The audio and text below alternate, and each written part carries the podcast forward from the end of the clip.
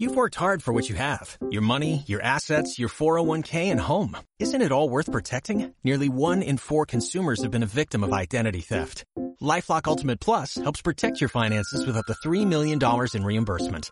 LifeLock alerts you to identity threats you might miss, and if your identity is stolen, your dedicated U.S.-based restoration specialist will work to fix it. Let LifeLock help protect what you've worked so hard for. Save 25% off your first year on LifeLock Ultimate Plus at LifeLock.com slash aware. Terms apply. ¡Hey! Aquí estoy con un nuevo episodio de En Defensa Propia. Le saluda Erika de la Vega y como siempre me siento a conversar con, con una mujer para um, conocerla, para saber cómo fue su proceso de reinvención, para curiosear sobre esos tips que nos puede dar, no solamente para aplicarnos nosotras en nuestra vida, sino también para inspirarnos con su historia. Hoy voy a conversar con Sandra Barneda. Ella es periodista española, escritora, presentadora de televisión y actriz.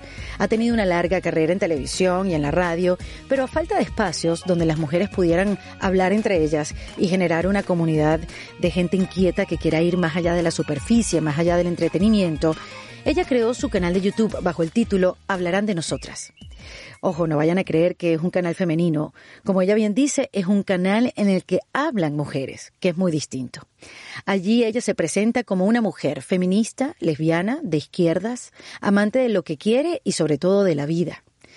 Conversé con Sandra sobre nosotras las mujeres, de nuestra narrativa y de la responsabilidad que tenemos de cambiarla de lo que nos cuesta aceptar nuestra complejidad, del viaje que hacemos hormonalmente en la vida, de nuestra necesidad de decir y compartir nuestra verdad, de cómo manejar la culpa y la exigencia que nos autoimponemos, de la lucha por la igualdad, no solamente por los derechos de nosotras las mujeres como el derecho a elegir, sino también por la lucha de los derechos de los hombres, como el de mostrar su vulnerabilidad sin ser juzgados.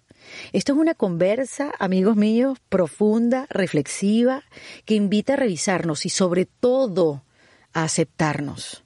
Los voy a invitar, antes de dejarlo con Sandra, a que se vengan a mi página web ericadelavega.com, me dejen su correo electrónico para semanalmente eh, hacer un contacto con un correo electrónico que les llegará cargado de información, cargado de reflexiones, aprendizajes, quotes, todas esas cosas que a nosotros nos gustan y también que pasen por mm, la cuenta de Patreon de En Defensa Propia, patreon.com slash en defensa propia. Ahí te puedes hacer miembro de la cuenta, pues del podcast y ahí vas a poder consumir contenido exclusivo que solamente verás en la plataforma. Como que, bueno, como videos, como conversaciones que tenemos Valentín y yo, como mm, tips también, pueden ser códigos de descuento o mucha más información de nuestras invitadas. Ahora sí, yo, yo les recomiendo que esta conversación la escuchen solitos. Em, que se concentren, que la vivan, que, que, que aprovechen este momento para reflexionar, así como me hizo hacer a mí Sandra Barneda en defensa propia. Bienvenida Sandra Barneda en defensa propia. ¿Qué tal, Erika? Bueno, feliz de tenerte.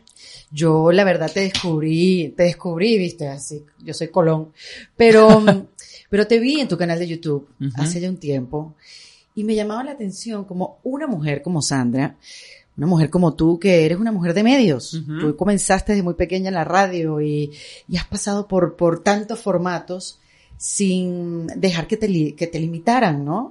Este, y ahora pues saltaste un canal de YouTube donde hablas mm, de la mujer sobre esos temas que no, no se tocan en televisión o en los medios tradicionales. Yo dije, wow, me encanta la voz que le estás dando a las mujeres y, y ese gusto por, por, por, entrar a hacer un canal de YouTube que cuesta trabajo, ¿no? Mucho. Crear concepto, crear idea, más ya el trabajo que tienes en los medios tradicionales. Exacto. Este, y me identifiqué contigo porque yo también trabajé muchos años en televisión y al no encontrar ya el espacio, pues entonces estoy en los medios digitales que gracias a Dios existen. Entonces, bueno, para mí es un placer conversar contigo. Qué bien. Saber tu punto de vista, porque además Sandra, esta mujer rebelde, este, y es difícil ser rebelde. las rebeldes no son muy bienvenidas, ¿no? En, en, el medio. Bueno, yo creo que hay que cuestionarse y hay que cuestionar, ¿no? Eso no significa que, que te conviertas en, en alguien incómodo, ¿no? El problema es que a veces los liderazgos eh, mm, se entienden como que el cuestionamiento no es bueno, ¿no? Es porque se sienten como, como cuestionados, ¿no? Eh, a nivel personalizado, ¿no? Yo creo que está cambiando. Eh, quiero ser optimista y creo que los nuevos liderazgos están valorando la gente que se cuestiona y cuestiona, ¿no? Porque es la manera de generar una sociedad mucho más rica, que haya cambios interesantes, ¿no? Y, la inclusión, ¿no? De, todos. Si no nos planteamos nada, pues, eh, y vamos ahí con las orejas de burro, aceptando todo lo que nos dan, ¿no? Sí. Pues, no haríamos un camino de transformación que creo que es la vida, ¿no? Claro, pero esa rebeldía también se transforma en algo que, puede ser incómodo. ¿Sabes? cuando eres incómoda, cuando preguntas demasiado cuando piensas demasiado. A mí me gusta eso. Claro, a mí también me encanta, pero quizás a veces hay formatos, hay programas en los medios donde quizás no hay espacio para preguntarse tanto, ¿no? No, no, yo no te diría para la televisión generalista. Em, claro, tiene un abanico de, de, de, de, lo que es llenar a un gran target, ¿no? Entonces, eh, lo bueno que tienen los medios digitales es que tú puedes hacer eh, formatos mucho más específicos, ¿no? Que van mundialmente, además, llega mundialmente a gente a lo mejor que se cuestiona o se pregunta, o a gente que le, gusta o le apetece el universo femenino, que es mi caso, ¿no? Yo creo que en, mi caso fue una necesidad de, también colaborar, ¿no? Creo que, que siempre me planteaba, ¿no? Me cuestionaba, ¿cómo es posible que la narrativa sobre el mundo de la mujer no sea acorde con la mujer en su pluralidad, ¿no? ¿Qué, es lo que estamos haciendo mal? ¿Qué es lo que no estamos haciendo bien? Claro, como viéndote más a ti. Claro. Que, que, la culpa no sea de los demás, sino de nosotras. ¿qué estamos haciendo mal? Exacto. Entonces, yo dije, ¿por qué no? Porque crear un canal dedicado a la mujer, no en afición, el canal de casa, el canal no sé qué, que esos son aficiones, hobbies que pueden tener un hombre o mujer. el hazlo tú mismo. Eh, exacto. no, cosas. Es habla mujeres de diferentes ámbitos, de diferentes ideologías, de diferentes edades, que hablan sobre la vida. Sí. Entonces, y está abierto a todo el mundo. Entonces yo creo que ese canal va eh, construyendo una narrativa colectiva de cómo pensamos las mujeres. ¿Y qué conclusiones has sacado? Porque yo sé que tienes varios segmentos en el canal de YouTube, porque, de eso es lo que quiero hablar, de esa narrativa femenina, porque yo de alguna manera también la estoy descubriendo. Em, yo por muchos años trabajé con hombres y me sentía súper relajada trabajando con hombres y, y, con las mujeres siempre como que la evitaba. Y cuando llegué a hacer este podcast y que estoy entrevistando y conversando con mujeres, como que me he reconciliado con esa energía. empoderada. Claro, yo digo, pero ¿cómo esto no lo hicimos antes? Y me ha reconciliado a mí también como figura femenina y con mi femenidad, con la vulnerabilidad, con sentir otras cosas y expresarlas. Entonces, en este canal de YouTube tú tienes varias secciones, conversas con expertas, conversas con la gente en la calle, conversas contigo misma. ¿Qué conclusiones has podido sacar sobre ese tema en específico? Porque son muchos temas. En este tema de qué estamos haciendo mal, ¿has podido sacar una que otra conclusión, como que, ¿qué podemos mejorar? Eh, lo que podemos mejorar es perder el miedo, ¿no? primero, a, no tiene que haber una, una, una línea eh, común eh, siempre para todas, ¿no? O sea, si estamos, yo creo mucho en la diversidad, y en la diversidad hay la diversidad de mujeres y de pensamientos, ¿no? Pero sí que hay un denominador común, ¿no? Que es que nos hemos nosotras mismas creído una narrativa que no es la real, ¿no? Por ejemplo, el liderazgo entendido desde la fortaleza, desde lo masculino, ¿no? Que eh, nos han metido una serie de conceptos que tenemos que deconstruir. Tú misma decías, eh, me siento empoderada, ¿por qué? Me siento más reconciliada con mi parte femenina, porque si tú has querido apostar por tu trabajo, ser respetada, en según ir avanzando a según qué estratos, parecía que tenías que abandonar tu feminidad, y apostar dentro de ti ¿eh? por tu masculinidad, ¿no? Esos referentes que parecía que así te respetaban más. Correcto. Entonces, cuando tú te vas, eh, vas conociendo a CEOs de grandes empresas que están eh, estableciendo una manera de liderar distinta, que es desde la conciliación, tienen muy en cuenta tu vida personal. Eh, tratan de eh, mm, flexibilizar los horarios. Es verdad que son muy exigentes. Sí. La mujer eh, líder me parece que es muy exigente porque tiene una capacidad para hacer muchas cosas a la vez y no eso no, no, no tiene nada que ver con, con ese tópico del, del es que el hombre no es capaz. No, es que la mujer Sí. llevamos siglos que para que puedas estudiar te tendrás que hacer cargo de la casa, tendrás que hacer no sé qué, ir a buscar a tu hermano, y cuando hayas terminado podrás hacer lo que te gusta. Entonces, Sí. el hombre no ha tenido que hacerlo y eso yo creo que nos ha desarrollado genéticamente. Exactamente. ¿no? Nos ha modificado. Sí, nos ha modificado. Entonces ya Sí. es hora que también modifiquen, ¿no? Sí. Eh, eh, al hombre en este sentido. Entonces creo que estamos deconstruyendo la propia imagen que socialmente se nos había hecho de la mujer, igual que eh, y, eh, y nosotras mismas nos hemos creído. Por ejemplo, ¿no? El tema de la estética, ¿no? Eh, nos vestimos para agradarnos o para agradar al hombre o para cumplir con el icono que representa Claro. La feminidad, mujer- la sí. feminidad, una mujer triunfadora. ¿no? Todo esto eh, yo estoy aprendiendo a echarle conciencia y me lo estoy pasando pipa. Por ejemplo, ayer me decían unas amigas en, en este cumpleaños, ¿no? Me decían, am, hablamos poco de sexualidad Mm, Sí. nos cortamos, ¿no? Y yo decía, ¿qué dices? Y, y entramos ahí en un debate muy interesante. Y digo, ¿de verdad? Dice, sí. O sea, tú no hablas de, de, de, de lo que te ocurre, del transcurso de los años, qué le ocurre a la mujer también sexualmente, ¿no? Eh, que si tienes apetencia, la sequedad vaginal, todas esas cosas que dices, mm, no hablamos, ¿no? Digo, ¿pero cómo puede ser? Es verdad, es verdad, tienes toda la razón. Y eso también nos, eh, no nos coloca donde tendríamos que estar. Ahorita que estás hablando de eso, yo agarré un pedacito de lo que tú dices en tu libro Hablarán de nosotras. Sí, Qué buen título. hablarán de nosotros. ¡Wow! Me encantó cuando lo leí dije, ah, ¿cómo no se me ocurrió a mí? Pero dices una cosa bien chévere porque dice, has oído hablar de nosotras. Desde los albores de la humanidad, las mujeres hemos estado siempre vinculadas al pecado. Mujeres pecadoras, lascivas, fornicadoras.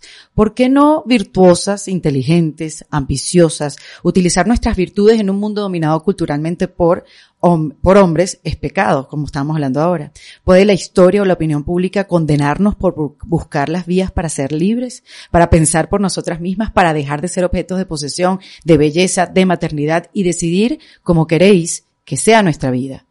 Eso es súper poderoso, porque te hace ver eso hacia adentro y también te hace cuestionarte a los demás, porque pasa mucho. Estaba hablando ahorita de los CEOs, las mujeres que son jefa- jefas, que si son exigentes, entonces es que están histéricas. Claro. Claro, o que estás en esos días, o cuando tú te defiendes y dices lo que piensas, dices, ay, hay alguien que está en esos días. Coño, no. O sea, nosotros tenemos una capacidad de sentir y de expresarnos que no tiene nada que ver con nuestras hormonas. Obviamente que nos pegan, pero Claro. uno no está siempre cuestionando la actitud del hombre cuando está, porque el hombre que es exigente, tú le dices, ay, es que es- esa es su manera de enseñarnos a nosotras, ¿no? Pero es verdad, o sea, estamos como que metidas en esa visión de ser mujer y de actuar de una manera. ¿Sabes que hace poco fui a ver a Ellen DeGeneres? Ah, qué bien. En Yo una conversación. años en un monólogo en Nueva York. Ah, yo no vi el monólogo, yo vi una conversación que le hizo pues un host Ah. y ella pues decía que, oye, que, que, que, que, la gente nada más eso, por cómo estás vestida, te dicen, ah, no, de repente, mira, esta es marimacha porque se viste siempre con pantalón. Ella seguramente es lesbiana porque se viste todo el tiempo con chaqueta. Dice, no, eso ya cambió. Eso ya que se vista uno como le dé la gana. Y mira que Ellen se abrió hace 20 años. Ha Sí. pasado 20 años de aquella vez. Y lo mal que lo Y lo mal que la ¿no? pasó, sí, lo mal que lo pasó. A ver, eh, no, tenemos memoria, parece que cuando hay algún blanco o pagas algún precio, ¿no? Sobre todo las personas que estamos en el escenario, ¿no? De repente hay una elipsis temporal y Ellen pasó sus años que no la contrataban. Sí, ¿no? tres años Ahora estuvo. es Ellen, pero, pero, pero tú, y justo cuando hizo el outing, ¿no? Sí. O sea que, sí, yo creo que, a ver, que, por ejemplo, cuando yo escribí Las hijas del agua, que, que hablo de un, o sea, del primer movimiento feminista, que es después de la Revolución Francesa, cuando investigando me di cuenta que el primer texto que se escribió escrito por una mujer eh, reivindicando los derechos fue en 1792 eh, y fue la vindicación de los derechos de, de, la mujer y se publicó seis meses después en dos ciudades, en París, este se publicó en Londres y se publicó en París y en Venecia. Y en Venecia se publicó eh, por un periódico literario veneciano que dirigía una mujer que había heredado de su padre y que estaba amenazada de muerte y tenía que vivir fuera de Venecia.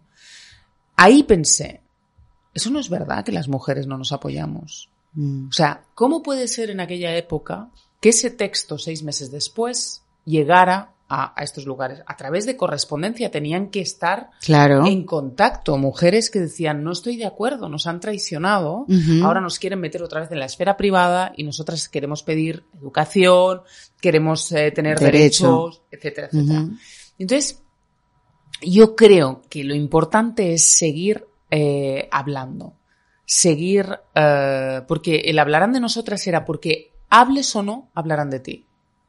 Entonces hazlo. Entonces hazlo. Claro. Vamos a hablar. Total. Entonces, que te digan, eh, eres exigente, no te calles. Sí, soy exigente. Yo recuerdo eh, que hace poco publicaban, eh, eh bueno, los gossips, eh, sí, pues, sí, la sí. cultura del gossip, ¿no? Y publicaron eh, el gossip que yo era una persona muy exigente.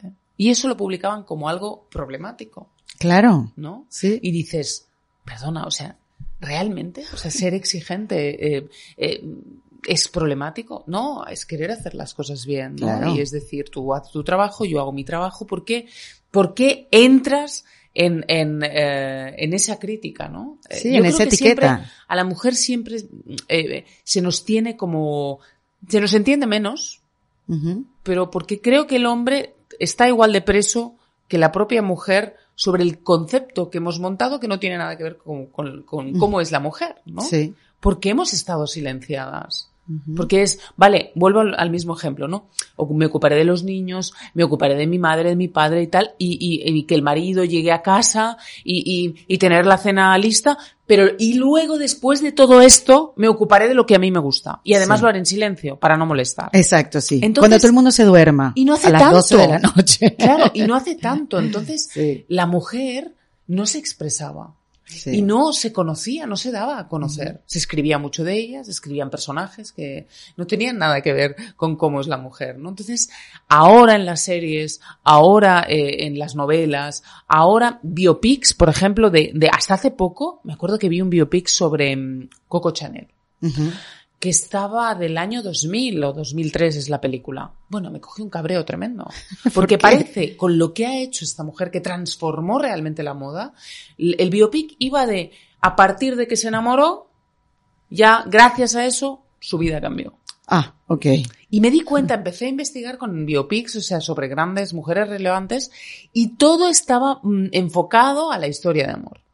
En Bueno, cambio, Porque las novelas además siempre están enganchadas con la historia de amor. Siempre cuando hay una historia, siempre, siempre escucho, bueno, pero hay un triángulo amoroso, vamos a ponerle algo amor a esta Claro, novela para que si no, no funcione. funciona. Sí. Pero Ajá. en cambio, en, en hombres relevantes, en, en biopics de Claro. hombres, no tiene por qué. Claro. O sea, no te digo que no haya la historia de amor, pero que no sea el centro. Claro, Que obvio. los méritos, ¿qué pasa con, con, con Coco Chanel? No, Pues se termina cuando hace, eh, creo que el primer desfile, ya está. Imagínate, con tanto que contar. Con tanto que contar. Sí. Y así con otras historias de mujeres. Pero poco a poco va cambiando, ¿no? Nos damos cuenta que la mujer mm, es más compleja. Nos la- nos no- no- hemos- no- o sea, hemos pintado una mujer muy plana. Sí, es verdad. Y con eso creo que te voy a lo que quería decirte. Por eso creo que nosotras, no sé si te pasa a ti, que a lo mejor tenemos una, no sé, una dificultad de entender o de aceptar nuestra propia complejidad. También puede ser.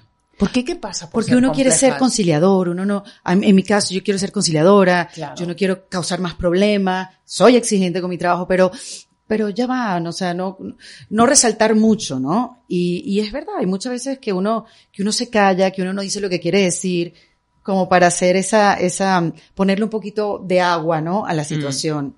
Este, y, Y, que somos más volumen. O sea, que en la diferencia, quiero decir, las mujeres es verdad que te- eh, tenemos, eh, Es verdad que el hombre, el tema de las hormonas, también hay mucho tabú con el tema de las hormonas eh, masculinas que no se habla y que le afectan y tal, pero nosotras hormonalmente eh, hacemos un viaje y eso es maravilloso. Entonces, mm, y hay una complejidad mayor en nuestra, sea porque nuestro ADN histórico nos ha llevado hacia allí, a cuestionarnos más las cosas. A, entonces, ¿por qué lo escondemos? Es maravilloso. Sí.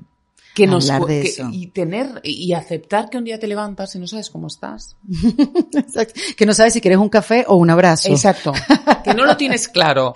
Y no pasa nada, ¿no? Pero, eh, eh, y, que ese día, no sé, pero eh, en esa libertad yo creo que tenemos que ir eh, las mujeres y el hombre tiene que avanzar hacia esa libertad. Tú sabes que está Brené Brown, que habla mm. mucho de la vulnerabilidad.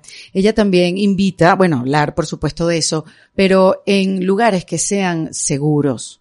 A mí lo que me pasa y donde yo me pude como que relacionar con ella es cuando tú hablas sobre esos momentos de vulnerabilidad y después la otra persona o el grupo de personas utilizan esa información en tu contra. Eso es terrible.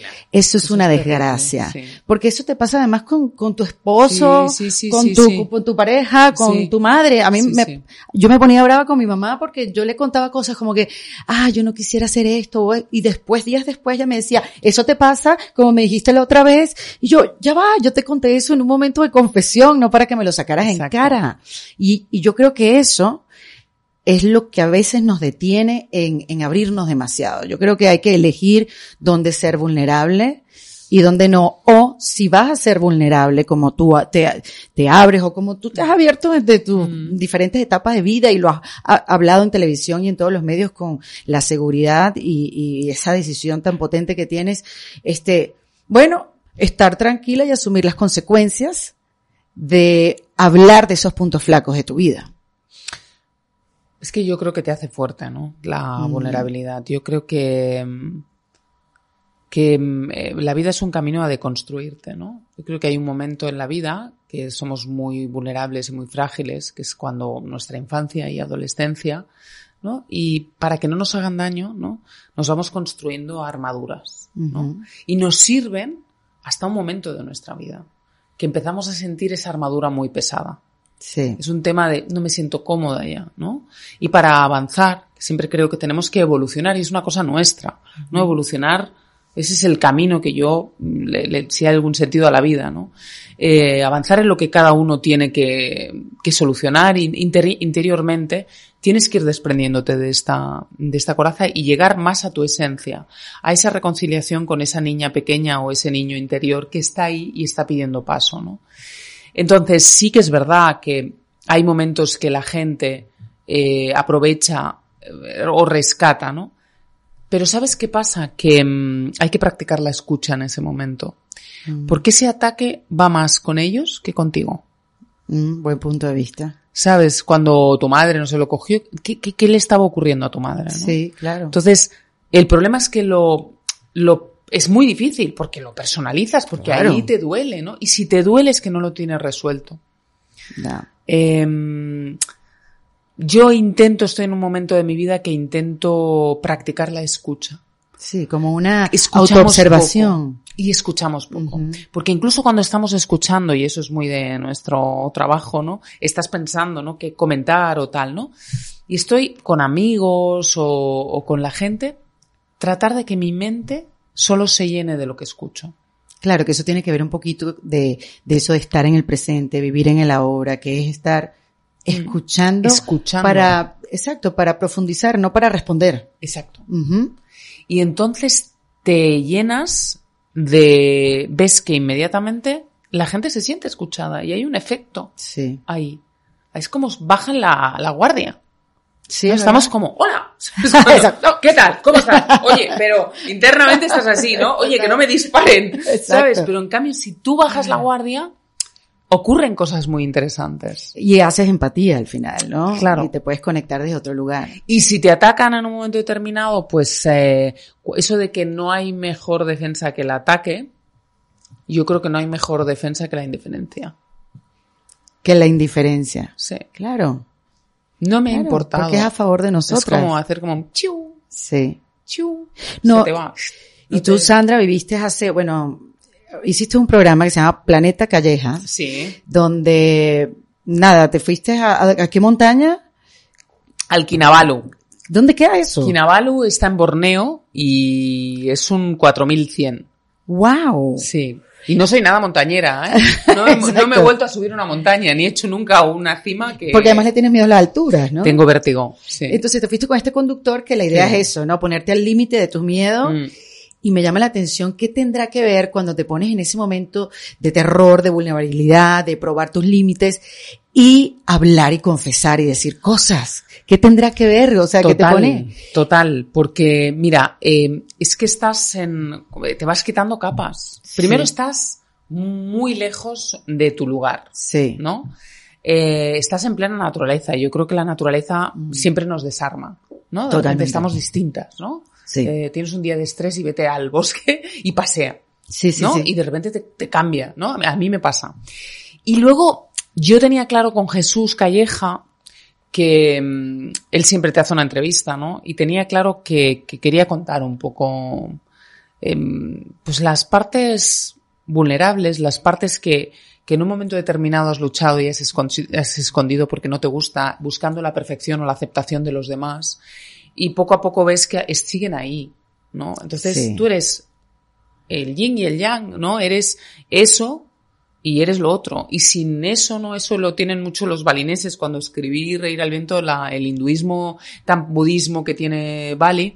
Ellos, por ejemplo, en la puerta eh, alimentan tanto a sus dioses como a sus demonios, porque creen que tienen que estar los dos, no pueden no estar los dos. Entonces Claro. conviven con su parte oscura y con su parte clara, porque si no existe la oscuridad, no existe la luz. Entonces, en nosotros también. Entonces, yo quería compartirlo, ¿no? Y sí que fue un viaje en todos los sentidos. Subir un 4000, pues te enfrentas a, a- a- al final lo que es la vida, ¿no? Que es, eh, tienes que disfrutar de- del camino y decir y creer en ti, ¿no? E ir poquito a poco y no pasa nada y, y mantienes una conversación, estuvimos yo conmigo misma y te pasa la vida, Que pase la vida. te pasa la vida, Sí. o sea, en esa, en esa subida al monte.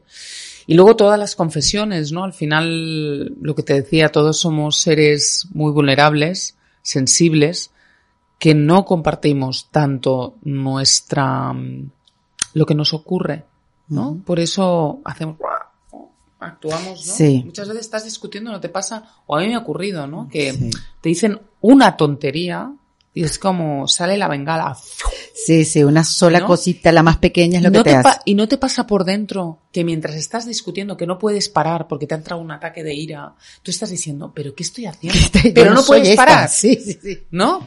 No puedes parar y en ese momento estás ah, y Mm. por dentro estás diciendo, pues es que no tiene la culpa, pero yo te- además necesito decírtelo a ti, porque en realidad te lo estás diciendo a ti y no Sí. sabes ni lo que te está ocurriendo. Al final después de eso, puedes acabar llorando, ¿no? Sí, sí, sí. Porque te has vaciado y al final dices, es que no, perdona, es que no sé qué me ha, me ha pasado.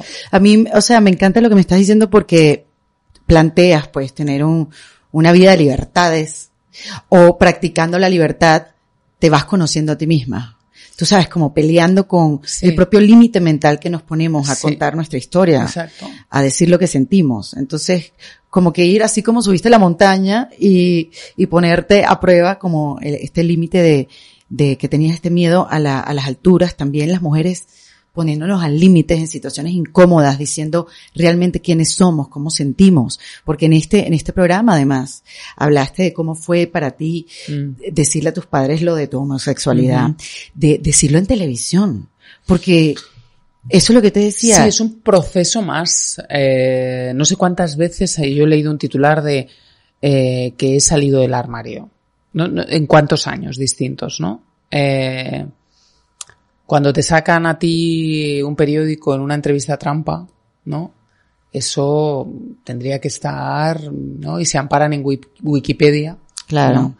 Eso es duro. Pero bueno. eh, Pero eso fue un momento de bastante vulnerabilidad. Sí, hombre, fue un momento porque a mí me escribían, no existía el WhatsApp, me escribían eh, mensajes y me felicitaban.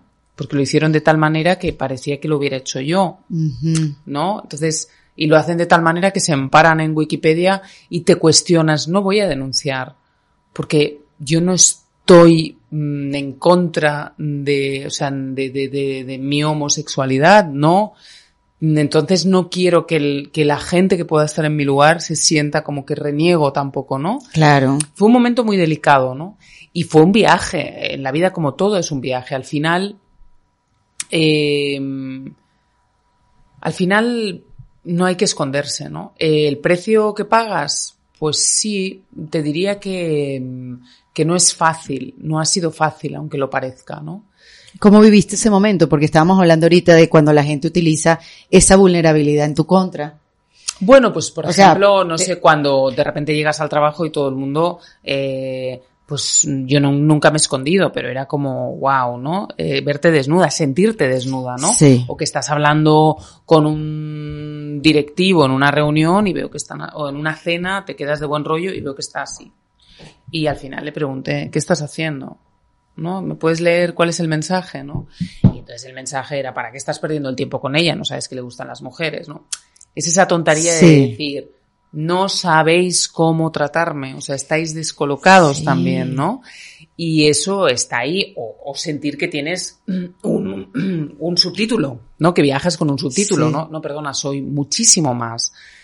Pero sí que es verdad que me he dado cuenta que en la mujer y en, y en, y en los chicos no eh, eh, se produce mucho sufrimiento todavía. Sí. Porque el, el, el ser diferente, pues el em, encajar. Todavía en esta sociedad se señala o se intenta tapar o se, no sé. Entonces, eso creo que es, no sé, es importante hacerlo ¿no? Eh, desde la normalización, hablarlo. Abrir espacios. Abrir Porque eso es lo que te decía con Ellen DeGeneres, que ella decía, eso fue hace 20 años. Y ella a lo largo del tiempo como que se ha dado cuenta lo importante que fue abrir ese camino. Sí, sí. O sea, y de que todas vinieran atrás y todas dijeran, hay, hay, un camino, hay un camino para, para salvarme, para decir lo que siento, para seguirlo, para identificarme. Exacto. Para, referentes, ¿no? Yo me acuerdo que, no sé, eh, quién decía, eh, quién leí, Oprah, ¿no? Por ejemplo, eh, con Hablarán de nosotras que hice la biografía, ¿no? Que decía, yo cuando vi a um, Diana Ross, ¿no? Dije, joder, un negro, con perdón, puede, eh, puede tener éxito en esa sociedad, ¿no?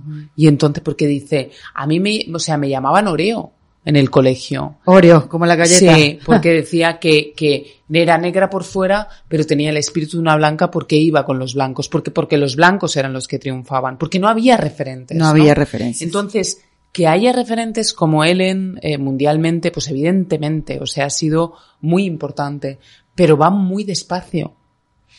Va muy despacio la homosexualidad femenina todavía eh, en España práctico, o sea, periodistas que directamente no tengan ningún problema en, en, no en, es que parece que se confunde, no, yo no voy a exponer mi vida privada o exponer mi vida. Es que no sé si las personas que somos públicas hay una parte de responsabilidad. ¿No? Yo siempre me planteé, yo soy defensora de los animales, de nuestro ecosistema eh, feminista. ¿Cómo era posible que yo me cortara en, en, en, en, en, algo como, en expresar quién eres, en expresar quién soy. Y eso no es, no es mm, vender tu vida, no, es, es que formas parte de eso. El problema es que luego se convierte en lo más importante para muchos medios. Claro, le ponen la lupa nada más a eso. Solo hay, y eso es lo que importa. ¿no? Sí. Pero llega un punto que me da igual donde pongan la lupa. Claro, porque ya normalizaste ese tema contigo misma. Sí, lo normalicé y al final eh, es que mm, de la misma manera si siento la necesidad que hay que hablar de eso, lo hablaré como si de otro tema, como no sé, y quien quiera ver solo con lupa, pues se pierde. Es su problema, claro. Eh, y, tengo lo de Ellen súper fresco, la verdad que fue un flash verla.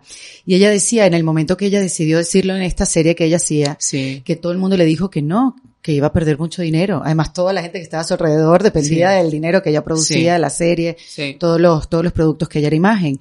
Y ella decía, e insistió y decía, yo tengo que ser realmente como, siento, como soy. Y eso fue lo que le impulsó a ella a convencer a los escritores de hacer un episodio donde ella pudiera decir. Que era el episodio final. Sí, pero después de eso hubo una temporada más, yo no sabía. Ah, no sabía sí, yo. después de eso una temporada más y, y ya sí la sacaron del aire. Este, pero era esa, esa, la necesidad, ¿sabes? Cuando, y yo la entendí, o sea, como, yo cuando empecé a hacer este podcast, yo he trabajado con el humor Ujú. toda mi vida. Y después hubo una época, hace un año, dos años, donde me sentí como muy triste, deprimida, no estaba bien. Ujú. Entonces, para mí era una dicotomía, y ahí es donde yo me relaciono con este comentario de Ellen, que por dentro estaba triste y estaba haciendo reír a los demás. Entonces me dicen, ay, Erika, ese es el espíritu del comediante. Yo, no, no, no, espérate un momento. No había coherencia con lo que yo estaba sintiendo a lo que yo estaba hablando. Y entonces, bueno, gracias a Dios, vin- vino un flash de creatividad y dije, entonces yo voy a hablar de esto. Voy a hacer un podcast donde hablamos en defensa propia y ver cómo nos reinventamos y normalizar el proceso de confusión que tenemos todas las mujeres averiguando quiénes somos, ¿no? Y, y qué queremos hacer realmente y poder dejar atrás el pasado y todas las decisiones que tomamos y, y empezar de nuevo, hacer Y la fluidez. Y la Correcto. fluidez es que todo, no eres la misma que cuando tenías 20 años, con lo cual, ¿cómo vamos a estar toda la vida? O sea, es que estamos en una sociedad que, que para mí es- está yendo hacia mucho más hacia como somos, ¿no? ¿Cómo vamos a estar toda la vida haciendo lo mismo? Imposible si no somos los mismos. Entonces, ¿que cuesta el, el reinventarse? Sí, pero es que nos reinventamos cada día. Sí, O completamente. sea, es, ¿no? Existe el, el test este de Proust, Ajá, ¿no? Que sí. la gente se hace cada cierto tiempo para ver, ¿no? Las Sí. mismas preguntas, cómo piensas distinta, ¿no? Sí. Yo lo hacía con un libro, ¿no? Que eh, subrayaba, me lo leía cada cinco años, lo, lo, lo dejé y tenía mal, porque cada cinco años lo leía y lo subrayaba las cosas con un, con un color distinto. A ver, un libro ¿qué? del laberinto emocional de José Antonio Marina. Ok. Y, y claro, y, y a mí con 18 años lo leí y dije, oh, o sea, que no soy la única, que esto de tener un embrollo emocional es normal, de que un día me levante y no sepa cómo esté, o que no acepte mi, mi ira muchas veces, o... entonces ahí vi- lo vi tan revelador que dije, es un libro que lo voy a leer cada cinco años para ver. Y, y alucinaba porque ya cosas que decía, ah, esto me le había dado mucha importancia. Y ahora paso, ¿no? Y en cambio esto me he fijado y tal, ¿no? Sí. Entonces, evolucionamos las personas. Sí. Y es fantástico. O sea, eh, el tema es mm, no juzgarnos en esa evolución. Exactamente, Saber aceptarnos, sí. ¿no? De decir, eso ya no, pues ya pasó. Igual que gente que te ha acompañado, ¿no? El tener que estar toda la vida, mantener todos los amigos, ¿no? Románticamente poder estar con una persona toda la vida sería fantástico. Pero el mundo de la pareja también tiene que evolucionar. Creo que estamos en, en el VHS y nosotros ya tenemos una vida digital. Con lo cual, creo que comunicarnos. ¿No? Sí. Eh, me decía un amigo hace poco, ¿no? Que, que lleva muchísimo tiempo con su pareja, me decía, yo desde hace muchos años nos dedicamos un día sagrado, ¿no? O una noche, pero no hay móviles, no hay nada y simplemente decir, ¿cómo estás? Pero ¿cómo estás real? O sea, de Sí. aquello de, o tengo que contarte, ¿no? Pero no es del trabajo de lo para afuera, sino esa conversación que luego te une. Claro, porque yo creo que lo más doloroso de una relación de pareja es, es estar desconectados. Y qué fácil es desconectarnos. ¿eh? Pero inmediatamente, eso es lo más fácil que hay. aunque hables mucho, aunque te vayas a muchas cenas, aunque Y hables de la vida de los tal, la vida de los demás, sí. pero el cómo estás Sí. y el mirarte y el ni siquiera o incluso decir, pues mira, no lo sé. Sí. Estoy en una semana rara. Saber que a la otra tal. persona le importe, que no le quiten la importancia a tu sentimiento de lo que estás pasando, que no digas, ah, ah, bueno, pero tranquila, eso se te pasa. Y que sepa se- que sepas que tienes ese espacio de de, confianza, sí, de, contención, sí, sí. para para para para poder expresarte de cómo estás, o sea, Sí. y que hay alguien que te está escuchando ahí y que digas, pues mira, no sé, estoy un poco rara, porque creo que, no sé, que yo que sé, por donde Sí. estés, ¿no? Sí. Que, que te detengas y tengas una conversación de, y la verdad es que digo, pues qué bueno cuando lo dijo, pues es verdad, tendríamos que provocarnos las personas eh, eso, ¿no? De tener todo, ¿no? Eh, Puedes hacerlo con una cena, con unos vinos, pero estar Sí. ahí presente de cómo estás. ¿no? Es decir, pues, pues mira, te tengo que contar que, que tengo, no sé, pero, Sí, pero- sí, no te entiendo. Yo, yo ¿Sabes? te lo digo, yo te lo confieso, yo no lo hago. pues pruébalo. Sí, yo no lo hago. Pruébalo, eh, propón y de verdad que es como, no vamos a cenar y te llenas de trabajo, de tal, no. atreverse a ir un poco más, a comunicarse más íntimamente. Sí, sí. Conocerse. Porque creo que es un reconocerse a diario, o sea, no, no a diario literalmente, pero es un, es un reconocerse, hola, ¿qué tal? ¿Quién eres? ¿Quién eres? ¿Quién eres hoy? ¿Qué ha pasado? O que, que, te, que te puede decir tu pareja en un momento determinado que tú te crees que le va súper bien en el trabajo, tal, tal, pero dice, ¿sabes qué? Mm, necesito algo de creatividad, imagínate, ¿no? que no te lo hubieras imaginado nunca. Sí, sí, y entonces escuchas y dices, ¿y por qué? A ver, cuéntame. Y me dice, no sé, porque siento que tal, que cual, siento. Y vas conociendo en qué momento vital está para no desconectarte. Porque si no, creo que nos desconectamos. Y como es tan rápido, es a tomar por saco, ya creo que no te quiero, ta, ta, ta, ta. Y vamos a dejar esto hasta aquí, sí, ya, mejor otro. y no otro, porque si no, sola estoy más, no sé, y construir desde ahí o, o, o no sé, o tengo una etapa que, no, no sé, creo que es interesante eh, hacer el ejercicio de, de aceptar esa complejidad. Sí tuya y la del otro. Sí. Porque si no es como luego ves a la persona y dices, jo, conmigo nunca bailaba. Totalmente. ¿Entiendes? O conmigo nunca fue a... No, bueno, es que a lo mejor tuvo una etapa, pero no se atrevió, no te atreviste, no llegasteis al punto, ¿no? Em, creo que es muy bonito yo evolucionar, pero evolucionar desde la libertad, que es lo que cuesta, ¿no? Que te digan de repente, ¿sabes qué? Me apetece una temporada, pues yo tener mi habitación y dormir separado, ya crisis. Claro, y eso no tiene nada de malo. Uno necesita también sus tiempos. Claro, no, porque me apetece o estoy en un momento que voy a quedar más con mis amigos. Sí. Que necesito, tengo una crisis de edad, no lo sé. Y no lo puedo hacer contigo porque necesito sentirme, pues, yo qué sé, joven o, yo qué sé, las tonterías que nos pasan por la cabeza, las pases. Sí, ¿no? Que, que si las compartes, te puedes reír realmente con lo que está ocurriendo, ¿no? Ahí dentro. Sí. Es que si no, hacemos así, pasamos. Es muy duro, sí, es muy restringido entonces la vida. Claro, es como, eh, no sé, comer, reírnos porque nos toca reírnos y trabajar y hola, ¿qué tal? Pues bien, son, al final se convierten en conversaciones de ascensor. Ah, qué cómico eso, sí. Que el clima estuvo hoy. Sí, no, bien. frío, así, cariño, muy bien. Oye, espera. Ah, sí, sí. Oye, mira, el trabajo tal. Y así cada día, cada día. Y no te das cuenta y un día te despiertas y no tienes nada, nada que ver. Sí. Nada que ver. No sabes ni qué piensa. Entonces, mm, ¿hay solución? Sí.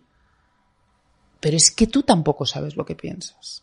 Es que si ni tú sabes lo que piensas, ¿cómo vas a mm. exigir que la otra persona, y mucho menos conocer, si no te ocupas, si te, nos levantamos ya prácticamente con esto? ¿Y cómo haces tú? ¿Cómo, cómo es tu relación con el teléfono?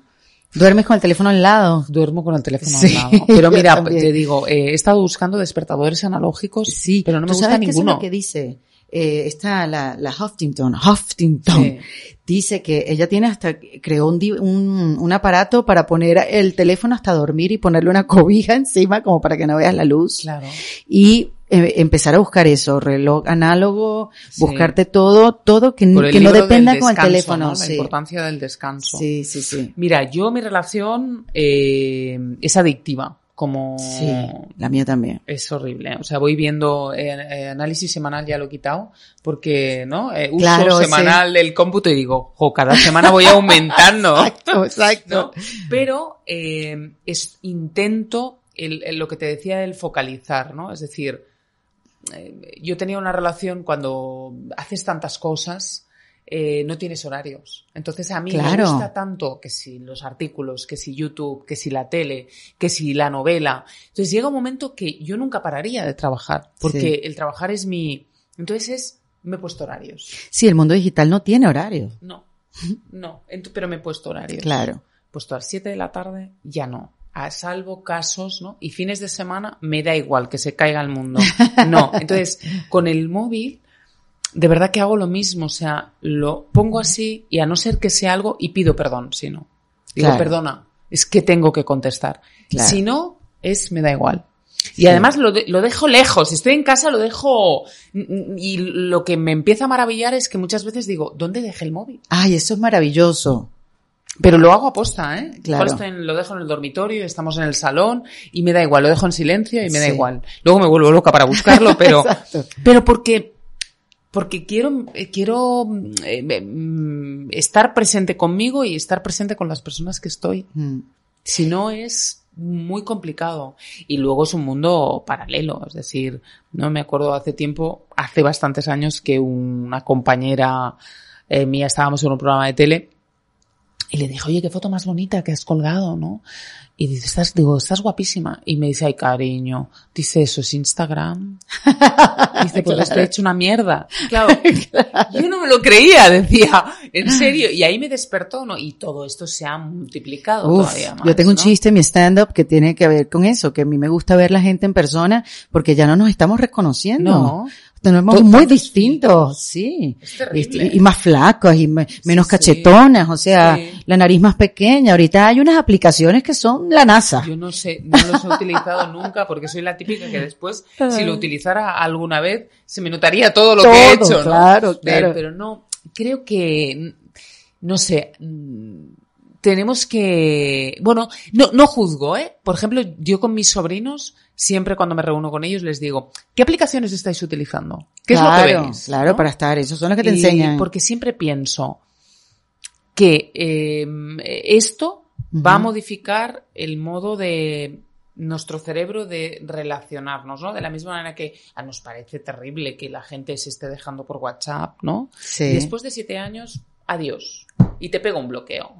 Además, Punto. ¿no? Punto. Sí. Es como, me ha bloqueado, ¿no? Es como, ¿no? Y de las redes, ¿no? O sea, yo creo que vamos a modificar la realidad virtual, por ejemplo. Me puse las gafas, probé todo eso y que, que, ahora están haciendo unos chalecos que el monigote que está metido, que te metes y te olvidas de todo, ¿no? Y de repente ese monigote, que el rollo Her, la película, ¿no? Pues eh, em, que ahora te hace así, pues el chaleco es que sentirás que te está tocando. Wow. Es que, es que estamos viviendo el cambio, o sea, no es que va a ser más adelante, no, es ya. Es ya. Es ya el cambio. ¿no? Y de repente tienes a tu pareja eh, lo, lo, que antes era Facebook o, el FaceTime o, Skype, ahora será en realidad virtual. Me pongo las gafas, tu pareja se pone las gafas en, yo qué sé, en San Francisco, que tienes ahí sentado. Qué increíble. Entonces te pones el chaleco y te toca y tal. O sea, es una locura. ¡Guau! Claro.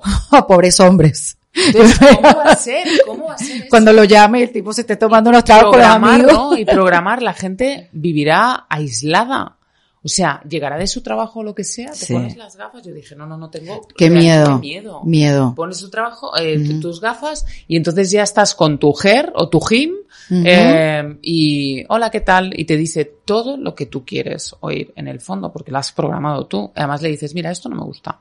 No me lo vuelvas a decir y entonces luego y ya no te lo me está dando un medio ataque de pánico, es muy, interno. Es, muy fuerte. es muy fuerte. Y además es que, mm, ¿cómo eso afectará? Porque cuando, la sensación de cuando te pones las gafas es que desconectas totalmente. Yo nunca me he puesto esas gafas. No, tienes que hacerlo. Sí. Tienes que hacerlo porque entenderás lo que, lo que te digo. Sí. Yo lo hice con un amigo mío que es un programador que programa incluso modela 3D con desde las gafas, ¿no? Hay como una cosa que te, ves unas manos, ¿no? Cuando te pones las gafas te ves las manos así y coges el pincel, vas haciendo tal, pero en el momento que te colocas las gafas, estás otro mundo. Pero es que es increíble. Completamente. Y cuando te cuentan todo hacia dónde van, te da cierto temor porque dices, es que mmm, incluso nos olvidamos de nosotros mismos, es que te desconectas. Qué increíble. Oye, y hablando de cambios, Sandra, esta es una pregunta que yo te quería hacer a ti específicamente, porque yo sé que tú me puedes dar un, una definición lo más cercana posible a lo que es hoy en día. Que a mí me preguntan también mucho que si soy feminista, qué es ser feminista, que, cómo, cómo ha evolucionado ese término, porque ha cambiado con el tiempo. Fíjate, la esencia del feminismo es la igualdad de derechos.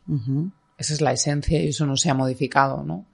Eh, lo que pasa es que em, a mí me hace mucha gracia cuando es la igualdad de derechos. ya, claro, así de sencillo. Es así. Entonces no está eh, la mujer, la mujer eh, ha sido más feminista porque la mujer, claro, eh, estaba en infra, infraposibilidades que el hombre, ¿no? Sí. pero ha habido muchos hombres que nos ha contado a lo largo de la historia que por supuesto han apoyado y han visto injusto que por ser mujer no pudieras acceder o tener derechos, ¿no? como los hombres. Pero fíjate, a mí me hace mucha gracia que en, los sismos, ¿no? Eh, que han sido tan malos, ¿no? Eh, en, eh, que no se le ha dado al feminismo el mismo valor que el movimiento obrero. En el siglo XX ha habido dos grandes movimientos. Uno es el movimiento feminista y otro el movimiento obrero. Tú eres una estudiosa de este tema, Sandra. Bueno, es que me parece que creo que, Sí, que se que, tiene hay que ir hacia atrás, ¿no? que hay Para- que ir hacia atrás Sí. y se han hecho grandes cambios y el- en cambio eh, hay miedo ahora a, a, a esa, porque dicen, esa ola, bueno, es que llevamos mucho tiempo empujando, es como el, el- el que se deja el grifo abierto y en el momento que rebosa, Claro. ¿no? ¿Cuánto tiempo? No, no, es que ha venido de golpe, no. Y se tiene que aprovechar para ver si cambiamos esas sutilezas y esa, eh, esa narrativa que está, mm, que está, que nos impide a ser una sociedad más igualitaria y más libre. No solo en la mujer, eso también en el hombre, ¿eh? Sino también en el hombre. Entonces, a mí, y a lo que voy, últimamente escucho feminista radical, feminista de derechas. Ah, tiene apellido ahora. Feminista, sí, nos ponen un apellido y pienso, no, no, no, no, no. Feminista es feminista. Ya. Luego, el carácter de la persona sí es radical, pero será radical con otras cosas de su vida. Claro. Eh, si es de derechas es porque es de derechas, si es de tal porque no sé qué, si es porque no sé qué. Eh, Entonces nos intentan descalificar o nuevamente rebajar las intenciones de, o es que últimamente nos pasamos mucho porque ya están pidiendo unas cosas, es que van contra los hombres, ¿no? Que no, que no, que no. sí, que ya no podemos decirle ni siquiera un piropo. no, ya, claro, Sí. claro, pero es que cuando llegas al trabajo y, te, no, no, eh, y tienes cuatro compañeros hombres y llegas tú, a que dicen qué guapa estás, Sí. ¿no? Oye, qué bien vistes, ¿no? Hoy me ha gustado que ibas bien. Oye, ¿te queda bien? ¿Los otros cuatro no le has dicho qué guapo está?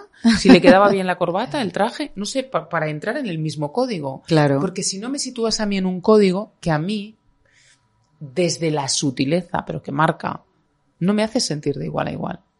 Ya. No es que no me lo puedas decir. Claro que me encanta. Vamos. Eh, me digas qué claro, estoy. una qué florecita. tal. Hombre, pero por Sí. supuesto. Pero eh, hay- el contexto es importante en todo. Sí. Entonces, eh, el feminismo es, vamos, y además yo hablo de es que el feminismo es, es una, es un movimiento que, que lucha también por el hombre. Y, y la feminista o la mujer que te diga que está en contra de los hombres no es feminista. Mm. Eh, no. Tendrá, sí. Tiene Tendrá otra otras cosa, razones, sí. Pero yo quiero un hombre liberado y yo apuesto por la, la igualdad de derechos es que el hombre, la paternidad, esté igual de considerada que la maternidad. Pero igual. Porque hay tantos hombres que tienen un sentimiento, ¿no? El sentimiento de la llamada de la selva. Pues muchos hombres tienen la llamada de la selva ¿Cuál antes es de la que son de mujeres. Ah, la ya, de ser- paternidad. sí, es verdad, sí, es Necesito verdad. ser padre, eso no se dice. Sí, es verdad, sí, es verdad. Ojo, es que, y, y, y una sensación de cuidar. Entonces, que el liderazgo no siempre recaiga sobre el hombre. Que tiene que tener un peso. Sí, sí lo Que- tiene, claro. ¿no? El poder de elegir. Sí. Es que est- estamos también luchando por una sociedad mucho más igualitaria, de poder elegir, de quitarte ese rol, de ser el wow, aquí soy fuerte y tal. Pues el que tiene que sostener a la familia, sí, dar claro, la talla. Porque si no se siente frustrado, que no vale nada, ¿no? Porque es el rey de la selva, ¿no? Y siempre ha tenido que, no, que se pueda despojar de eso Sí. y pueda ser mucho más libre. Que puede ser vulnerable. Que pueda ser vulnerable. Sí, porque ellos, claro, están también encerrados en que no pueden Claro. ser Que- y que- sentir. que- entonces, todo eso, desde ese lugar, está el movimiento feminista también, porque habla de la igualdad de los derechos, no habla de ahora nos va a tocar y ahora. Y, y, si, y, si, y esos discursos, solo por un lado y por otro lado, no ayudan a que mm, crezcan nuestra sociedad y se vuelva más rica. Mm. Es que tenemos que ser más diversos, ¿no? Yo creo que el futuro está sin género. El Que no importa- sin género. no importa bueno, el que tú género. lo, tú lo estás viendo hoy en día en, en pequeños, en, En pequeñas jóvenes. demostraciones donde llenas una planilla y entonces sabes tu nombre, que tu ocupación y el género, que antes te ponían femenino o masculino y ahora te ponen ninguno Claro. como opción. Eso antes no pasaba. Y eso lo están leyendo las planillas ahora la gente joven. Es y es, absolutamente normal. Para uno es así como, mm, claro, porque no estamos acostumbrados, no crecimos así, con esa mentalidad, pero ya está esa opción. Entonces, sí, como tú dices, han habido cambios, ha habido evolución, pero sí puede ser que haya sido un poco lento todavía. El ritmo. Desde 1700. No, sí, ya desde que me diste esa fecha dije la verdad que sí, estamos lentos. 1792 el primer libro y seguimos un poco No en los países más evolucionados, pero, pero los techos de cristal y las sutilezas, ¿no? De lo que dices tú. Ah, Mm, que sí. es que la mujer tiene que ser, bueno, mm, la mujer, el hombre, ¿no? El, yo siempre me, me salto y me dicen, ¿por qué saltas en la tele, no? Dicen, ¿Cómo saltas? Cuando, pues mira, es verdad que a veces, como me puede, y, y cuando dicen, Con es que reacciones, Con el saltar. tema de ser muy mujer o ser muy Ujú. hombre, ¿no? Digo, ¿pero qué es eso? No entiendo. ¿Qué es ser muy hombre y qué es ser muy mujer? Claro. ¿No? Ajá. No, no vayamos por ahí que es antiguo. Para mí me parece antiguo, me parece de la Claro. Edad Media. Yo que soy un caballero, que voy con la espada y te bajo del caballo y yo he sido muy hombre muy caballeroso, ¿no? No, no, no, no, no. O sea, serás, eres una persona educada. Que cuando Claro. ves que alguien pues te, te gusta, pues a lo mejor está cargado o te apetece o darle el gusto en el mundo de los deseos, ¿no? A todo el mundo nos gusta que de repente sean como románticos. Sea Claro, hombre o mujer, ¿no? claro. que te monten una tal, que te, mm, que te abran la puerta, pues a mí me gusta Que te atiendan, también que me chica. atiendan, pero Ajá. que no sea una obligación porque soy mujer. Correcto. O para ellos, porque eres hombre, tienes que hacer eso. No, Sí. si te apetece. Sí. Si te apetece. Y eso no te define ser mujer o ser hombre. No, yo estoy contigo en eso. Yo lo digo mucho, yo, lo he comentado aquí en varios episodios de que eh, cuando te casas, tú obviamente te conviertes en la ama de casa porque hay que gerenciar un hogar, ya sea si tienes hijos o no, tú tienes como que, como que esa, esa carga te cae a ti. Y es muy difícil decir y expresarle al mundo que a uno no le gusta ser ama de casa. Yo lo detesto ser ama de casa, fregar, cocinar, la cama, todo. No me gusta nada, pero pareciera que te tiene que gustar, porque esa es la opción que tienes, esa, Exacto. ese es el rol que a ti te dieron. Y, y no, no, yo odio freír un huevo, o sea, no, así se va a llamar un libro que yo voy a escribir. Odio freír un huevo. Es que, es que, a ver, Con pura frase de todas las cosas de ama de casa. Porque es como que tienes, tiene que gustarte.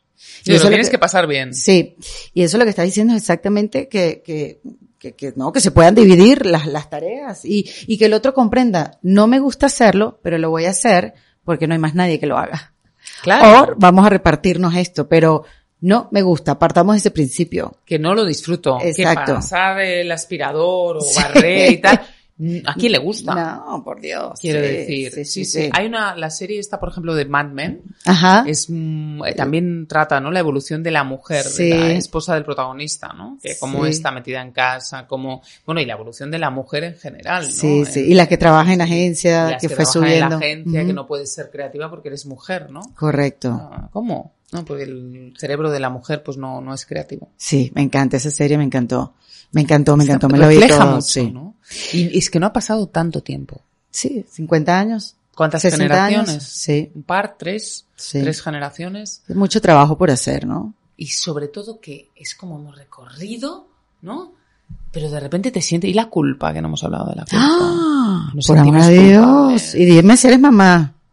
Y Si eres mamá, se te duplica. claro, porque no te, no te haces, ¿no? Hay, hay una mujer aquí muy interesante que es... eh, que montó el, el movimiento Las Malas Madres. Ah, sí, se llama así. Malas madres. Y es, yo también soy una mala madre, ¿no? O sea, es en plan de, sí, sí, o sea, no. Hay veces que mm, tengo, no sé, mm, malos pensamientos de cara Sí, a coger a sí, mi sí, hijo y total. decir, "Ah", ¿sabes? No te aguanto. Como ¿no? confesiones, ¿no? de esos momentos. y es- y es muy de la maternidad.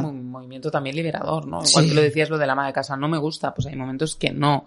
Y es muy pesado educar a un hijo y es complicado y es una responsabilidad, te quita tiempo para ti y no solo eres madre, no puedes convertirte en solo madre, eres mujer y tu vida tiene que también tener una serie porque si no, no, no, no es bueno. No, no, claro que no. De a No ti te bueno. definen un montón, un montón de cosas. Exacto.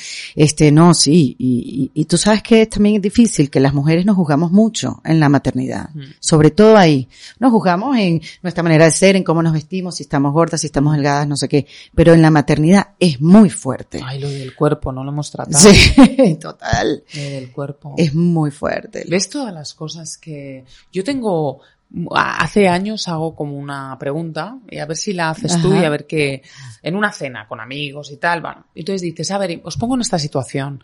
Eh, imaginaros que tenéis un puesto 3 Ujú. y os viene el jefe o la jefa y os dice, bueno, oye Sandra, mira, eh, te ofrezco un puesto 10, del 3 al 10. Sí. Pasas.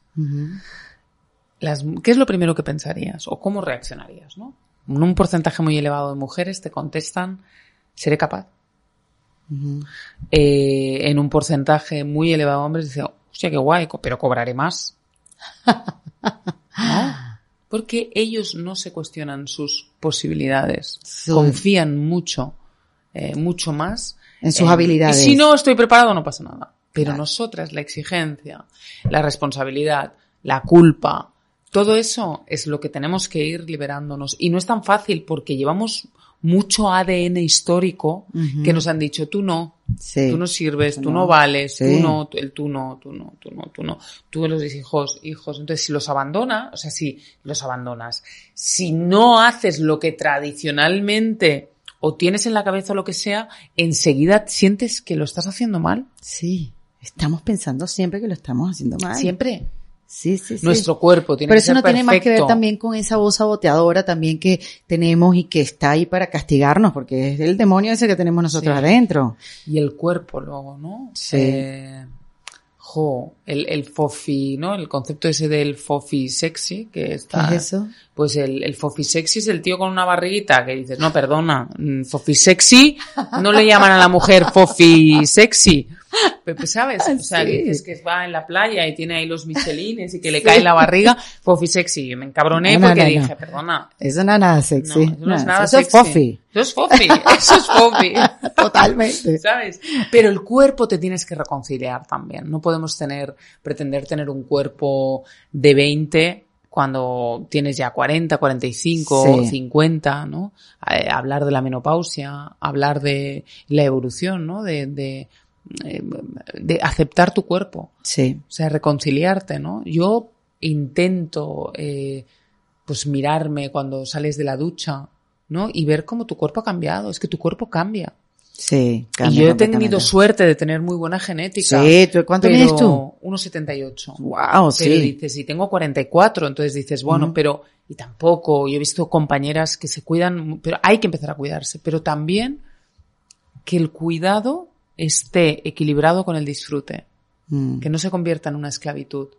Sí, no, porque al final lo vas a abandonar, además, también.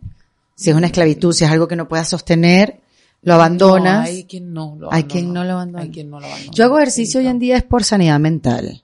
Eso es fantástico. Ya yo entiendo que si mi, mi cuerpo no suda, mi coco no está bien. Así de una.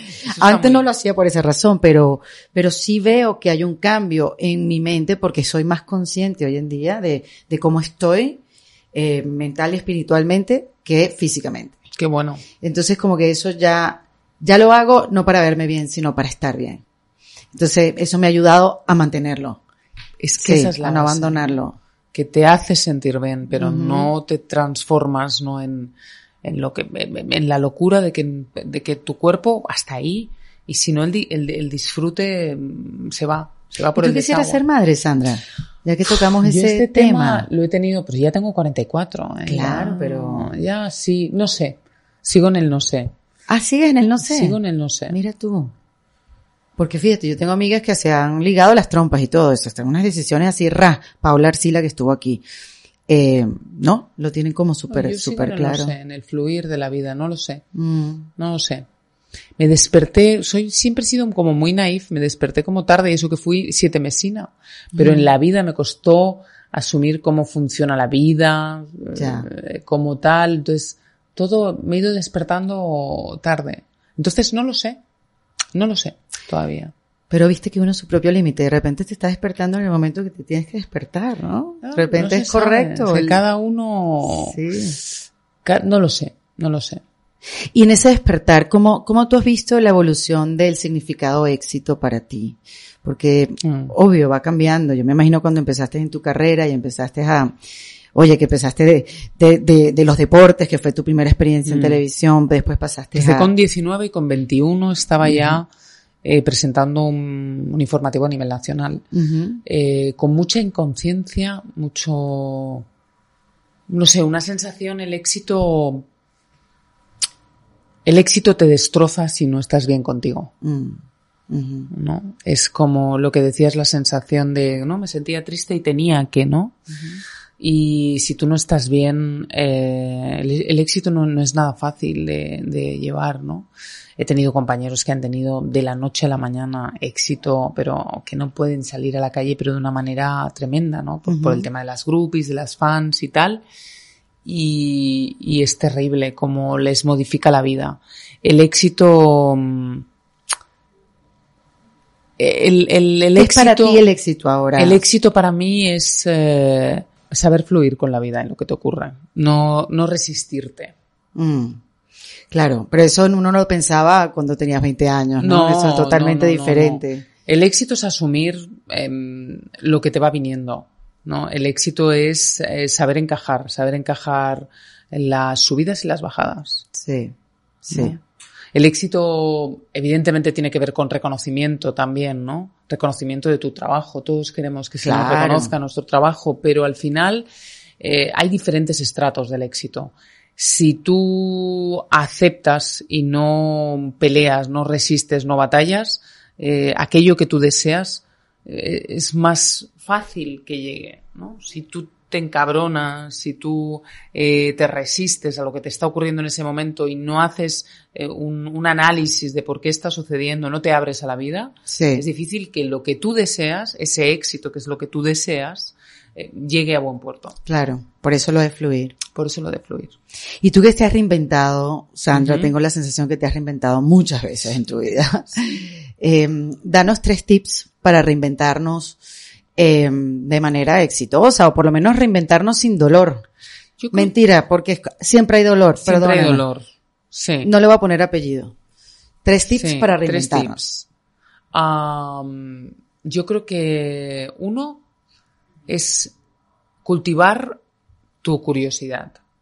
Curiosidad barra ilusión por la vida, por las cosas. Uh -huh. No engancharte a nada. O sea, es ilusionarte, tener siempre un proyecto nuevo, ¿no? Con el que aprender algo, con el que hacer algo, con el que disfrutar, ¿no? Eso es, eh, sería el, el, primero. Qué risa, ¿sabes? Julia, siempre digo mal el nombre, eh, Dave Bruce, la de Seinfeld, sí, Elaine. Sí. Ella en una entrevista dijo que su mamá, el mejor consejo que le dio fue eso, siempre tener un proyecto. Siempre tener un proyecto. Porque eso te, exacto, te evita la mente ociosa, sí. este, te, te activa. Ella dice hasta remodelar un cuarto sí. de, de una habitación de tu sí. casa. Sí, sí, siempre un proyecto. ¿Sabes qué? Voy a empezar a hacer esto. ¿Sabes que me he fijado en que quiero esto? Esto está muy un bien. Un proyecto. Para reinventarte es fundamental. Segundo, eh, atreverte a traspasar tus miedos. Es uh -huh. decir, cuando eres consciente de un miedo, es como, venga, lo tengo que cruzar. Sí. Para reinventarse es fundamental. Y tercero te diría, dejar de juzgarte. Qué difícil eso. ¿eh? Bueno, pues cuando te juzgas, es que, por ejemplo, ¿no? Me decía hace poco, eh, le decía a mi terapeuta, ¿no? Yo bailo muy mal. Soy, soy fatal, bailando fatal, ¿no? Y le dije, pues sabes que he pensado que a lo mejor me apunto a bailar, y me dice, ¿y cómo vas a sostener tú el, el que estén al lado de otras personas que bailan fenomenal, que lo cogen a la primera y tú ser un pato mareado, ¿no? Y digo, pues ahí está. Claro. O sea, mi trabajo va a ser disfrutar sabiendo que lo, no lo voy a hacer bien. claro, claro. Pero esa es la búsqueda de las herramientas. Exacto. Si necesitas tener unos pasos que te sepas ya, puedes claro, como aliviarte. Si vas a los sitios o haces cosas cuando te sientes que eres buena en ello, uh -huh. ¿no? No, lo importante es sostener el que no eres buena en algo y no pasa nada. No Ahí pasa te reinventas. Nada. Sí, es verdad. No pasa nada. Porque si no siempre vas a aquello donde te sientes cómoda, donde te sientes exitosa. Claro. Y nunca te pones a prueba. Exacto. y eso es un grave error. Tres tips. Qué chévere. Eh, busca tener siempre un, un proyecto, atravesar los miedos y no juzgarte. Decir, no, no, no, no, no, no, en un momento que estás, un momento de pudor o de ridículo y tal, y te estás juzgando ahí, no sé qué, no, no, no, deja, para, para la mente, sigue. Sí. Me sigue. encantó. Me encantó. Y, y, y, y, ocurrirán cosas que ni, que ni te esperas y te descubrirás en, de, de, desde un lugar que, que, que siempre te reinventarás. Sí, claro. Porque los miedos van apareciendo y los juicios también. Sí. Y las ilusiones. Vivir desde la ilusión, eso es lindo. Claro, es. A ver, mm. estuve tres años intentando aprender a tocar el piano. Pues lo dejé porque vi que, a ver, mucho trabajo, pero logré tocar algo el piano. Eh, y estuve durante un tiempo con, con ilusión. ujú. Ahora mi ilusión es el tormo, aprender a hacer cerámica. Qué Algo con las maravilla. manos, ¿no? Qué bueno, emplear el tiempo Sí. en aprender algo nuevo. Claro. Eso Y preguntar mucho, hablar con la gente. Creo que tenemos una vida que sepamos, pero alrededor podemos vivir, yo qué sé, con cuánta gente te cruzas, ¿no? Sí. Vivir Sí. otras vidas. Yo me quedaría contigo hablando diciendo, ¿y entonces No, qué? pero yo estoy ¿Y aquí ocurrió? encantada. ¿Y qué no sé qué? Sí. ¿Y cómo hiciste? ¿Y cómo, y qué te pasó? Y tal. Sí. Y de repente me voy con una vida nueva. Correcto, y con otro punto de vista. Exacto. Sí, y a mí me ha quedado, Sandra, yo estoy demasiado ilusionada de haberte conocido. Me encantó, alucinada, me parece que eres un mujerón, tienes unas ideas increíbles, me, diste un- una conversación diferente y, y aprecio mucho tu tiempo, gracias por venir. bien, no, gracias a ti. Sí, y por a- hacer lo que haces también. Bueno, y tú también en tu canal de YouTube, vayan a su canal de YouTube, Sandra Barneda, y vean todo el contenido que está haciendo, que nos apoya a nosotras las mujeres, que nos hace reflexionar, que nos pone al desnudo, porque también nos pone en unas situaciones incómodas, con muchas reflexiones, y, y creo que nos hace falta. Toda esta conversación ha sido sobre eso. Y, y te lo agradezco mucho porque sé que muchas de nosotras esa, esta, esta conversa como que nos va a rebotar adentro y, y, y vernos, ¿no? Ay, Hacia bien, adentro. Que nos sintamos, que Sí. nos moviliza algo. Sí, señor, ¿no? sí, Que de señor. repente llegas a tu casa y, y estás distinta, ¿no? Te dicen, ¿estás distinta? Pues sí, algo ocurre. Exactamente. Esos son los grandes cambios. Bueno, mira. Sandra Barneda en defensa propia. Gracias, querida. Gracias, guapa. Tan bella. Además, eres hermosa.